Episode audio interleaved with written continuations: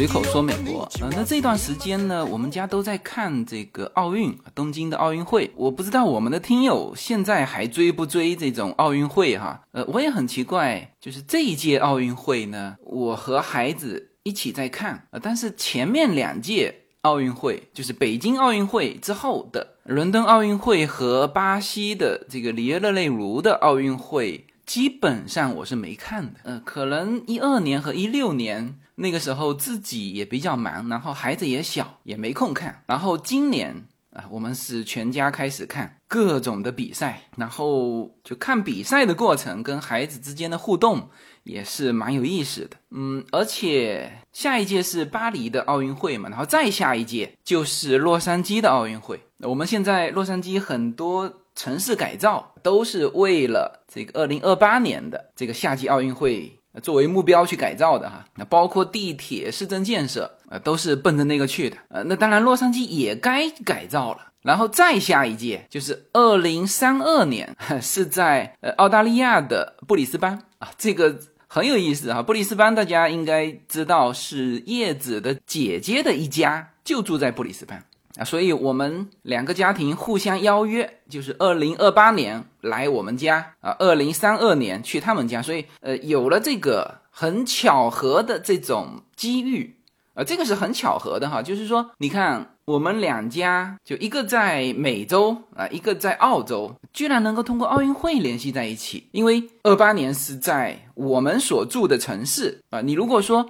呃，奥运会在你所在的国家举行，这已经都很难得了，是吧？更何况美国这么多城市，但是呢，二八年是在我们洛杉矶举行，然后澳洲也不少城市，是吧？居然能选择在布里斯班，就是他们所住的那个城市举行，所以通过这些，就把家庭孩子的这种期望值。就就慢慢的和这个运动和奥运联系在一起啊，所以今年开始，我们家开始和孩子们一起看奥运。我想今后几年，呃，应该孩子们对于奥运会啊以及奥运会的一些项目会越来越感兴趣。呃，然后这一期呢，我们来聊一下东京奥运会的新项目。那这个我们也很意外哈，就是在看电视的过程当中，哎，我们发现很多我们熟悉的这种身边的城市运动，特别是小孩子的这种运动，哎，怎么今年这么多都变成了奥运会的项目？那之前还以为说，哦，那可能我们前两届奥运会没看，呃，但是后来稍微再深入了解，就会发现还不是因为我们前两届没看。就是新增的这几个我们熟悉的项目，还确实就是二零二零年东京奥运会新设立的项目。你看哈，我查了一下，东京奥运会新的这个项目，按照官方说有五项啊，有什么呢？呃，那除了这个空手道是这个东道主啊提出的这种啊，就类似像二零零八年北京奥运会的时候，我们把。武术作为这种新增项目，呃，一样就是东道主提的，等于是他的民族特色的这种新项目之外，你看滑板、冲浪、攀岩，还有棒垒球，就是呃这这五项啊，官方说的新项目里面。除了空手道之外，其他全是我们叫做就身边的就看得见的这种。呃，特别你在美国生活的话，你就会发现这些都是现在年轻人的非常城市化的运动啊，比如滑板，是吧？叫随处可见啊。应该从八十年代开始，就美国男孩的其中一个形象啊，甚至大部分的形象，就更多的出现的就是这种形象，就是一个。歪戴棒球帽的，手上手上拿着滑板的小男孩，就基本上你一说美国的小男孩形象，基本上就是这个形象。然后现在，呃，如果是在美国的城市里，呃，你就更容易看到，因为很多的年轻人是拿着滑板作为代步工具的啊，因为滑板不大嘛，就是上课就可以拎到教室里，然后呢。这个回家的途中，或者去这个这种短程的啊，这这都是滑板。然后你去买滑板的时候，就是你第一次挑滑板，因为我们家也买了滑板嘛，就是挑滑板的时候，人家就会问你，你是代步呢，还是拿来运动？呃，就是这两种挑法，那就说明滑板在美国是极为普遍的。好，这是滑板冲浪。呃，我们在呃洛杉矶本身是。沿海城市嘛，这个呃著名的六十六号公路就是从芝加哥直接通到洛杉矶的 Santa Monica 海滩。呃，实际上洛杉矶除了大家都就很熟悉的这个 Santa Monica 海滩，阿甘正传的这个海滩之外，洛杉矶其实是。本身是一个沿海滨的城市，漫长的这种海滩，然后你会发现啊，游泳的人很少，但是呢，冲浪的人太多了。然后我们在美国就各种旅行嘛，但凡到这种海边哈，湖边不行，湖边没有浪，呃，冲不起来。呃，湖边更多的就是呃，大家带着那种动力的这种游艇啊，或者小游艇啊，后面挂一个板，就拉着冲浪可以。但是真正我们说的冲浪板，你肯定是必须往海边走，所以美国的海边全是冲浪，那这也是城市化的运动。那甚至美国的很多很多酒店或者是呃一些建筑吧，它是用冲浪板。大家知道冲浪板很漂亮的啊，就是包括滑板，其实在这个板上花纹上都是都是艺术。而现在这些板啊，就很多玩的溜的这个。这个达人他们都出了自己的品牌啊，所以在板上的这个很有艺术感。那很多的建筑它是用冲浪板作为室内的装修装潢啊，那这个冲浪也是很热门的城市运动。来，再来叫攀岩。呃，攀岩大家都知道是很新潮的户外运动，但实际上你在美国。如果你去这种城市类的给小孩玩的这种小公园，美国大概呃每一个城市就啊像我们这种就八千多户人的那这种小城市呃都会有一个或者两个的公园，然后这个公园里面必须要配的就是小孩子玩的这种各种户外的设施嘛，呃最简单的就是这种滑滑梯呀，然后就是各种就类似攀岩的这种。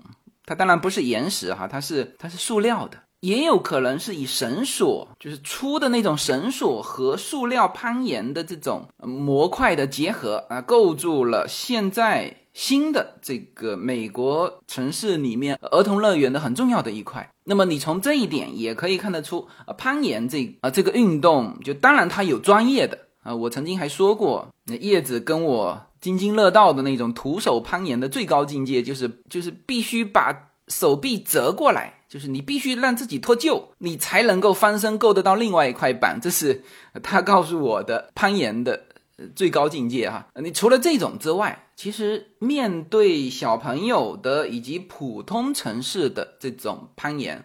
你看城市的道具，你就可以看得出这个运动在在全民体育里面的一个普及程度啊。那还有就是这届叫做半垒球，其实是棒球和垒球，棒球和垒球不一样哈。所以这一次是叫做男子棒球有一枚金牌，女子垒球有一枚金牌。棒球大家知道，棒球是美国的第二大运动，呃，第一大运动不是 NBA 哈，不是篮球，第一大运动是。橄榄球 （football），然后第二次棒球，第三才是篮球啊！甚至现在美国呃，就更多的街头的是三对三的那种，叫街头篮球。呃，那么我刚才一直口口声声说官方说有新的五项项目纳入奖牌，呃，实际上东京奥运会就是这个三对三的这个街头篮球也是第一次在夏季奥运会在东京出现，但是它没有归在他说。新设立的五项运动之中，呃，可能主要是二零一七年的时候，它的这个三对三的篮球就已经纳入了奥运会的项目当中，所以它没有列到今年说新的五项项目之中。呃，但实际上，因为上一届是一六年嘛，里约热内卢没有出现三对三的这个篮球，那么。因此，三对三的这种街头篮球，呃，应该也是在本届奥运会上第一次出现啊。那么，这个就是今天我非常有兴趣跟大家聊这种城市化、年轻化的这种运动啊，出现在了奥运会赛场，那也让我们和孩子之间。有了更多的话题。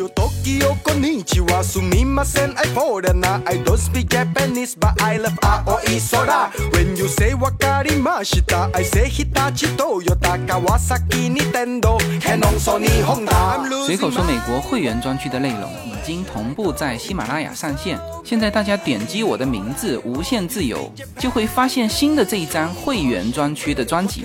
点击进入就可以听到更为专业、更为深度的美国资讯。会员区的独家内容有更深度的美国热点分析、跨境创业、美国投资、移民干货。关于子女和留学生方面的美国教育，以及关于长期规划和强势思维的这些价值观的探讨啊，当然还有我们的社群资源。那现在大家就可以点击购买我们的会员专区内容，这个内容将同步无限空间的会员专区内容。谢谢大家。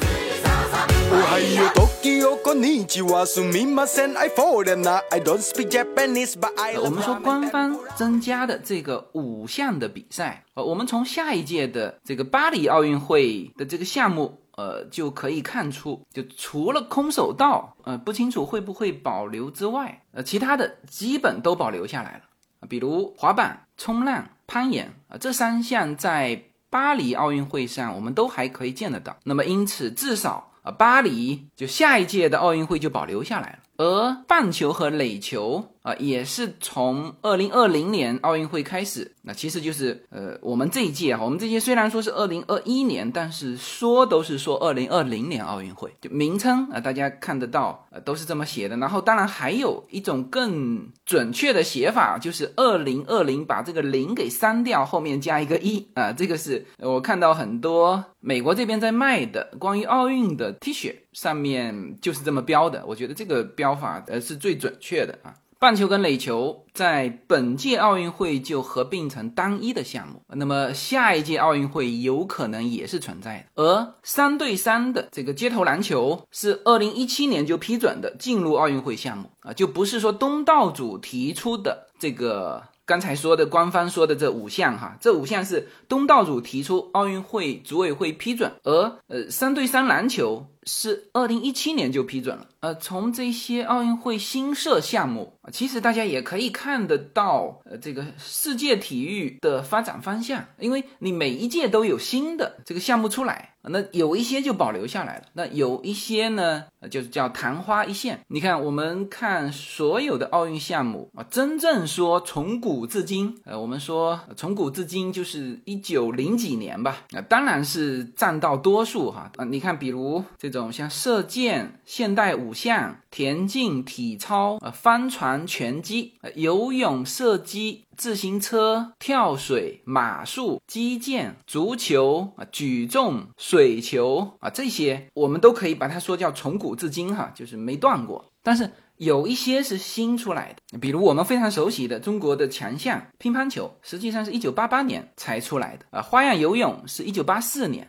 网球也是一九八八年，排球是一九六四年。开始到现在，柔道实际上是一九七二年开始啊，艺术体操是八四年开始啊，那这些都是呃经过时间的考验，就每一届都都延续，那现在就变成奥运会的呃这个传统项目。但还有一些呃我们说的叫昙花一现，那有一些当然是跟东道主有关，那也有是就是还是这个参与的就国家太少。或者说运动员太少，那比如是非常典型的，就是美国人玩的非常欢的这个橄榄球。呃，橄榄球并不是说在奥运会历史上没有出现过啊，出现过的啊，一九零零年就有橄榄球，一九零零年、一九零八年、一九二零年、一九二四年，好之后就再也没有，因为玩的人越来越少嘛。那后来当然出现了叫七人制的橄榄球，就是马上曲棍球这种，这个当时英联邦体系的这种运动，到一九三六年也就结束了，就没有了。那还有一些就是太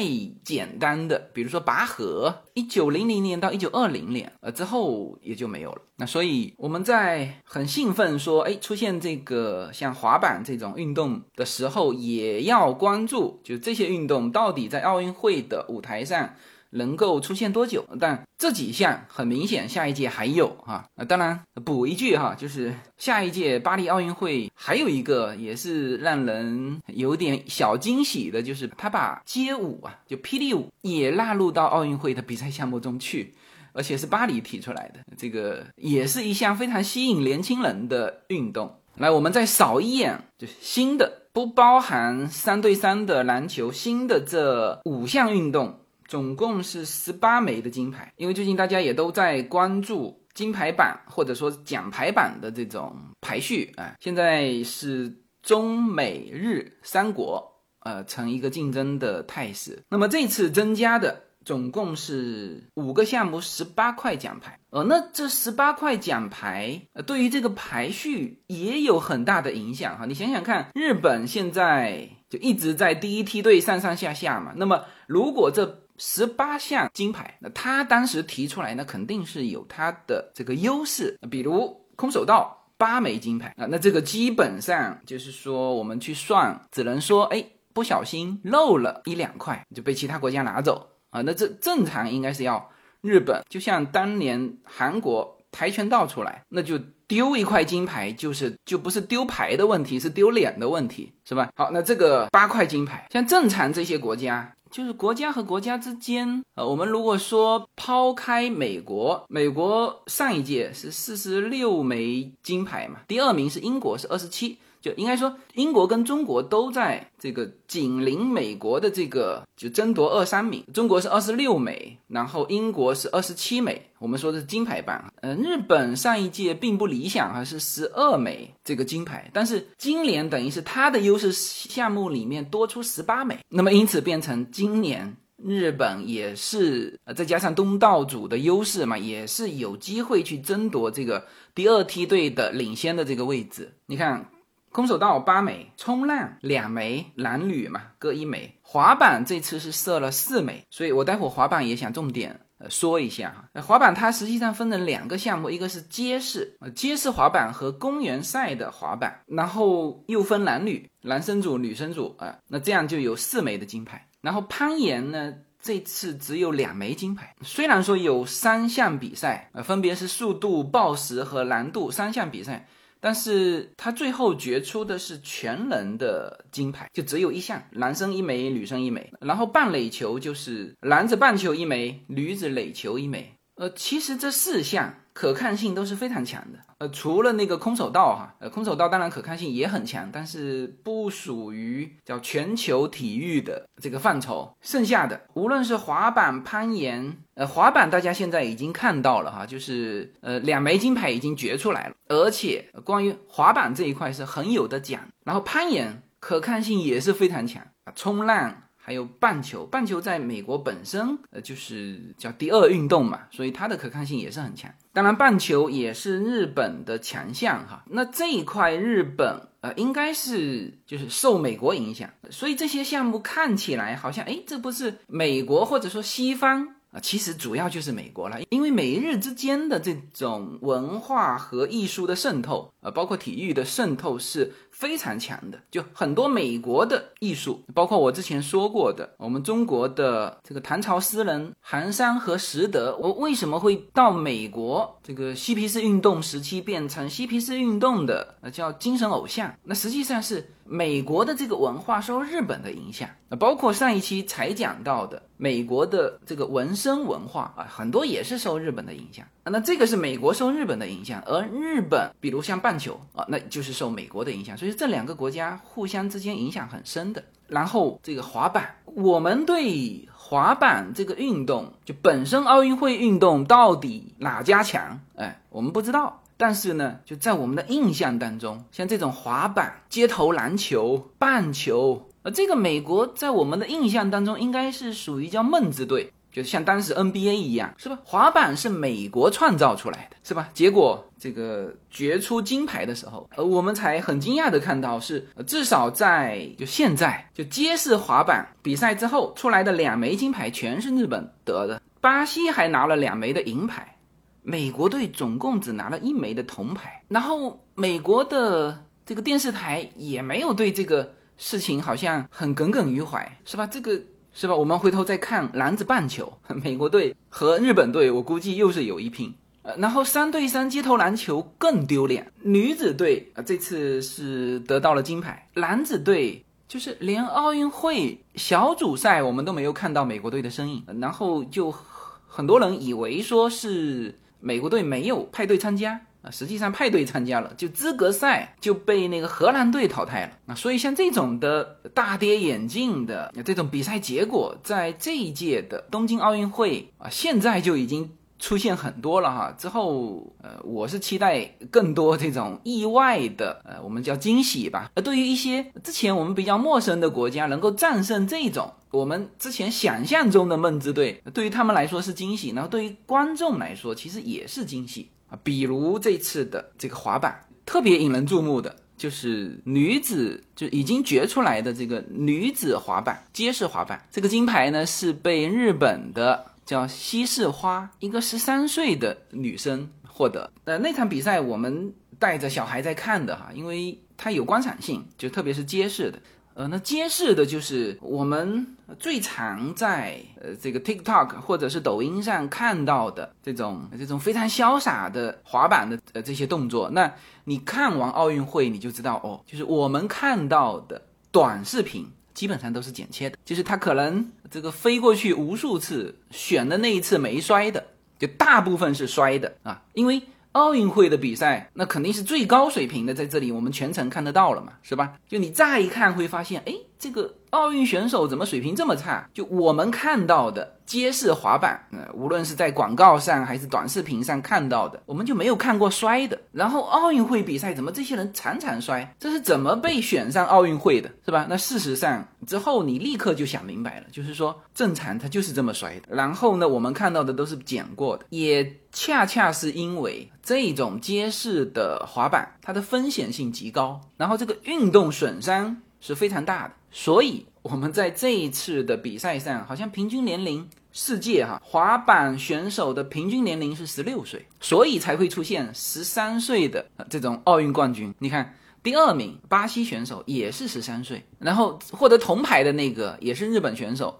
他是十六岁，十六岁在这里面就算大的了。然后奥运会上最年轻的就获得金牌的是一九三六年柏林奥运会的那个跳板跳水的冠军。也是十三岁，但是他是十三岁零两百六十七天啊，说比现在的这个西式花是小了六十三天啊，都是拼到天数了哈。那这个是女队，然后男子的街式啊，这个还比较正常，二十二岁叫绝米斗雄，他得到了金牌。然后如果当时这个第二名的这个巴西选手，如果他得金牌啊，其实那个比赛分数也很焦灼啊，就是。如果他得金牌，那么他是十三岁零两百零三天，那么他就会创造历史，变成历史上最年轻的个人项目冠军。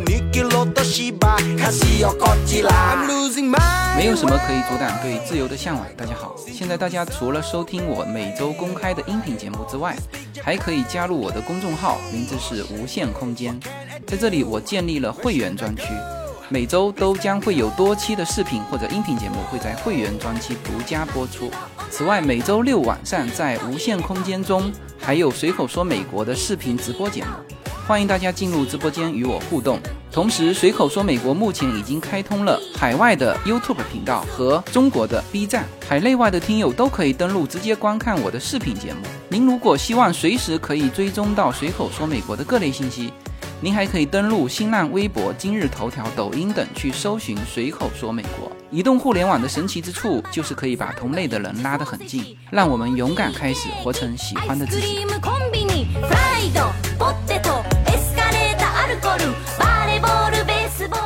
呃，我们来看一下这个滑板这个运动是怎么兴起的哈，然后说一位美国滑板领域的一个代表。啊，或者说代表人物吧。那滑板呢？我们真正看到应该是七八十年代才看到啊。说我们身边到处都有，那就八九十年代。呃，这些运动呢，就是你看哈，冲浪和滑板和现在滑雪的那个那个 snowboard，就是单板啊，就是双板叫 ski。单板叫 snowboard，呃，这个其实都是同样一种运动，在不同的面上的变化。滑板最早起源啊，就是跟加州的这个冲浪爱好者有关，呃，所以滑板这项运动是美国造的哈。那当时冲浪呢，因为受这个气候和地理条件就影响很大，然后呢，这帮冲浪的人就在陆地上模拟这种运动，在一块木板的底部装上两排滑轮。那最早的轮子还是铁制的，这个就是第一代的滑板。呃，你现在去买滑板。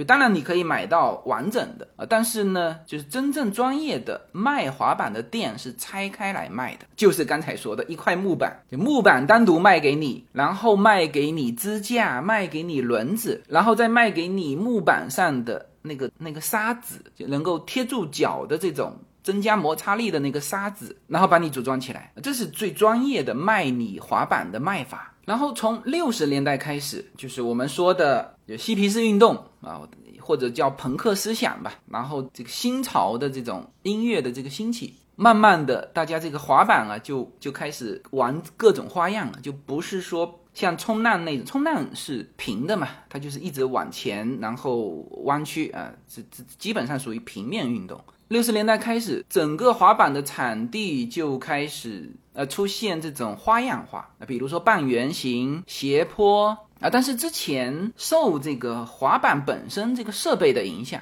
你很多花样还做不出来，因为那个时候是铁的轮子嘛。然后到了六零年代，呃，有人就把这个橡胶就用来制作这个滑板的轮子，一个是增强了避震性，还有一个它更轻更灵活。基于这种设备的改进，然后出现了七十年代末吧，出现了一个叫 Allen 的人，他发明了专门他的一种技术，就玩滑板的技术，然后慢慢就出现现在的玩滑板的这种这种各种花样。当时八零年代末，就是我们接触更多的滑板，其实。无论是中国还是在美国的，呃，很多人他接触滑板普及哈，也是八十年代末。说当时有一部影片叫《危险之至》，呃，那部影片就很多人是被那部影片里面的这个滑板运动给深深吸引啊，所以这个现在的这个滑板啊，其实也就是这几十年的一个发展过程，就走上了奥运这个平台，就变成全民运动。滑板这种。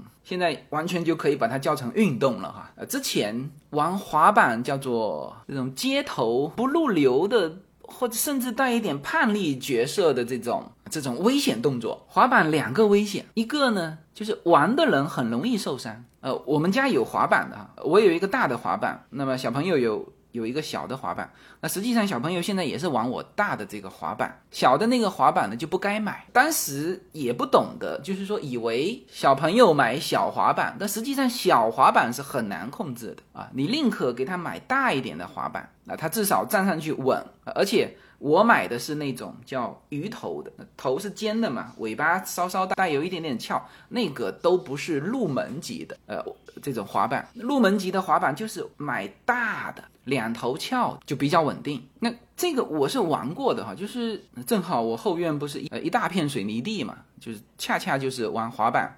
他们骑自行车啊，什么都在我们的后院学的，确实玩的人有风险性。呃，我有几次就是开小差，一边打电话一边就他就在面前嘛，我们就站上去滑一段，就稍微脚一抖一滑，像像我就摔过一次，就在自家后院滑板。就摔过一次，呃，相当危险啊！所以就是年纪小的这些小朋友们啊，还真就是呃适合他们玩。我们从另外一个角度就说这个危险性哈，就是说小朋友摔了，你哪怕骨头摔坏了，他的矫正也比成年人来的简单啊。所以这个第一个风险就是本身你这个滑板运动对于自身的这个危险性。那还有一个就是这个滑板走上街头的时候。当然，美国的这个真正的我们说马路比较好的一点，就是说车和人会有一个非常明显的分开，因为它是有阶梯的嘛，就所有的人行道是高于那个汽车道的，然后相对车和人都比较守规矩，所以你在开车的时候会常常看到手拿滑板在那个路口等这个红绿灯的，呃，这些小孩啊，特别你在大学大学城附近啊，但是。他毕竟走上街头，我看到很多就是各种滑板的玩法，有的是在在那个斜坡上就没法在那个人行道，人行道太窄了，在斜坡上往下滑的，基本上都是在公路道上啊。那那个实际上是很危险的，对方的车辆啊，这种它呃有的滑板它是躺在或者坐在滑板上，呃有一种专门的从斜坡上冲下来的玩法，那是相当危险，汽车根本就看不见它啊。所以滑板从诞生。到现在登坛入室，变成这个奥运运动啊，实际上也走过了一段非常就不被认可的这种过程。呃，大家不要以为。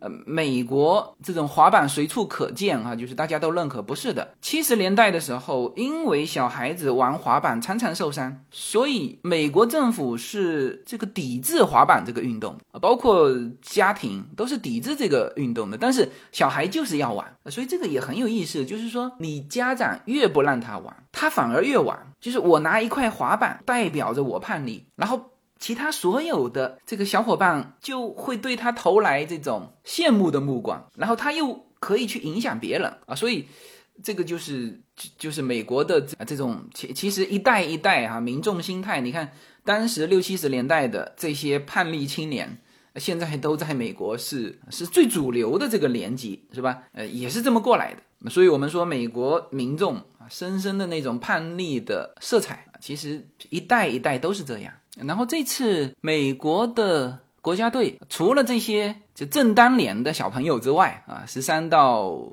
二十岁出头吧啊，还有一位叫 Eric 萨布隆，埃利克斯萨布隆，他今年是三十四岁的高龄啊，也和这些十几岁的小孩一起参加奥运会的滑板比赛。呃，这是一个这是一个传奇人物哈，在美国的滑板界，然后他能。参加第一届的这个滑板的奥运会也是载入史册的，因为他很早就玩滑板。你看，他十二岁参加第一场比赛，呃，然后那个时候滑板是不算正式的赛事，也没有赞助商投他钱啊。所以呢，他这个就滑板运动变成他的业余运动。然后他本身还是麻省理工学院的建筑硕士，就是他本身是个建筑设计师哈。然后一边工作一边玩滑板，到了他三十四岁的高龄，在滑板界来说哈，终于就是盼来了滑板能够进入奥运会，然后他也参加了。那其实他在此之前就已经有了自己的滑板品牌了。他本身是建筑师，同时也是艺术家。他对于滑板的，因为他一直玩滑板，然后他在这种就零几年之后，滑板慢慢的，呃，越来越多的这种城市运动就有了这种滑板比赛，有人赞助。你看，他二十三岁参加。X 游戏，美国的一个滑板比赛，获得了三枚金牌、两枚银牌、一枚铜牌。他对滑板本身有研究，然后把他的建筑和设计融入到滑板里面。呃，他不仅是有自己的这个滑板品牌哈，甚至一些这个零部件，就在这个领域他是达人。然后今年他终于。代表了美国队参加了这个奥运会，嗯呃，美国玩滑板的没有人不知道他的哈，呃，所以他参加比赛的时候，我可以想象哈，所有的人都是向他致敬，呃，然后他最后还打进了女子决赛的八个人，啊，没办法，这个年龄太大了，是吧？他三十五岁啊，还不是三十四岁。另外一个也是高龄的，是菲律宾的一个选手，二十二岁，剩下全是零零后，必须十几岁。呃，滑板。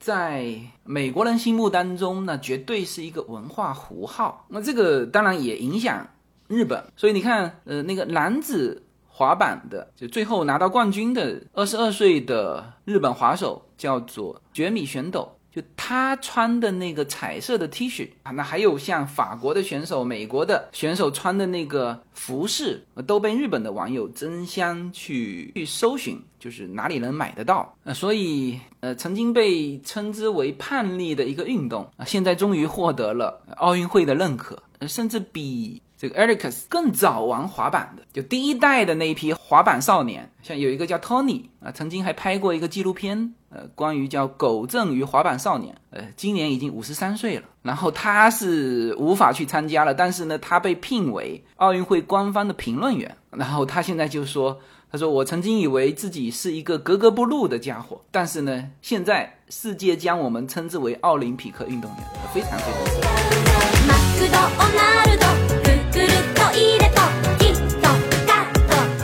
我们的社群品牌 Yuna N Lin 的加州优选商品已经在中美热销中。在美国，你只要在亚马逊上搜寻 Yuna Lin Y U N A L Y N N，立刻就会跳出我们的商品。目前 Yuna N Lin 这个品牌已经热销到美国一百七十多个城市。在中国，你只要在手机淘宝中同样输入 Yuna Lin Y U N A L Y N N。你就可以找到我们 U N A N L I N 的天猫国际旗舰店。如果您是在喜马拉雅上听到这则信息，那么直接在我的这个节目的封面，你会看到一个红色的推车，写着 Yuna N Lin 牛油果油。点击进去，也就是我们天猫国际的旗舰店。现在无论你是生活在美国还是生活在中国，您都会非常方便的能够网购到。我们 Yuna N Lin 这个品牌的商品，拿起手机下单就可以品尝到自由军一家为您分享的加州阳光的味道。谢谢大家。好吧，那通过这一期我们聊奥运的这几个新项目，呃，其实在聊一个什么话题哈？呃，特别我举了。这个这几个老的滑板选手，有的现在还滑得动，有的现在已经滑不动了啊。作为评论员，就当这些新的东西出现的时候，也许我们这个传统思想会基于各种原因，会把他们看成是一种叛逆。那实际上他们就喜欢叛逆哈。这个下一代和上一代呃都是喜欢叛逆的。我们也是从这个过来。那现在的这个奥运会啊，呃，就从本届奥运会我们看得见的滑板、冲浪、攀岩，是吧？街头篮球这些，就原先在我们的思想里面都是属于，这不就是个玩吗？就属于不务正业的这种玩各种东西啊。但是这些的思想啊，其实整个世界已经这个翻转过来了。你看这次奥运会为什么列这些项目进去？一个当然，呃，日本它有这个群众基础，是吧？还有一个就是奥委会为什么把这些东西要列进去？因为原先就有人批评你奥委会，是吧？你奥运会项目全是这些高大上的，什么马术啊。甚至田径啊，就给年轻人看上去都是这种啊，就很上得了台面的这些运动，年轻人不喜欢。好，那现在慢慢的，国际奥委会也想明白了，奥委会的生存或者说体育的生存在于什么？它必须是全民运动，是吧？说少数人在玩的，当然这里面指一种是某一项运动在在各个国家也都是少数人玩的。那那些慢慢的就就脱离开奥运会了。那还有就是说，少数人玩的是什么？少数国家玩的，你们自己去玩吧。就超过就是你没有日常的能够纠集十几个国家队的，那肯定是踢出奥运会的舞台，是吧？然后考虑加入进来的，必须是第一，年轻人喜欢。不管年轻人是喜欢看还是喜欢玩，必须是年轻化，然后大家喜闻乐见的。然后就从呃原先大家觉得非常叛逆的小小孩子，就是不务正业的那种玩耍的，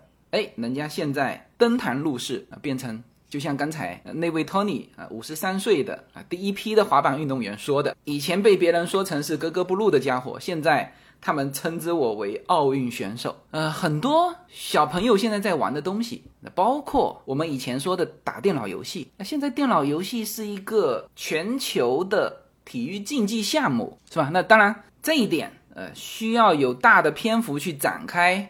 什么样是就可以把孩子培养成呃体育竞技的这种明星？呃，什么样孩子玩游戏是叫做消磨时间，是叫做精神毒品啊？这个还是不一样的。但是这个世界的趋势就是这个样子。那越多人玩，他最后就是登坛入室，变成主流。主流是怎么形成的？现在的主流可不是那种高大上了，呃，现在的主流就就必须要能落地，变成群众项目。然后近期我们会员区的内容里面，呃，有我通过新浪微博连线东京的奥运会和日本的一些朋友在聊这个全民体育呃的这个话题，啊，其中也有提到就这种全民体育在美国为什么它能够形成一个体制啊？你体育好就可以被。非常棒的这种综合性的名牌大学收了，呃，录取啊，这是一个体系。所以美国的很多运动选手，他不是只会这个运动啊，就像三十五岁的这个美国滑板选手，他是麻省理工学院的建筑硕士，是吧？啊，同时还能够去参加奥运会，对吧？同时还是插画家、动画师、雕塑家啊，还有自己的品牌啊。他的限量版 T 恤那是卖疯掉的。就从这里你也可以看得到丰富多彩的未来啊，看得到世界的趋势啊。同时你自己也要看得到你对孩子的兴趣的一种包容心呃，以及你到底有没有很清楚的看到这个世界的方向。好吧，那我们这一期通过本届奥运会新的这个项目，呃，实际上是在聊传统和潮流的这个方向，是继续高大上啊，还是尊重年轻人的这个市场啊？其实我们看的是越来越清楚了。好吧，那本期就分享到这里，好，谢谢大家。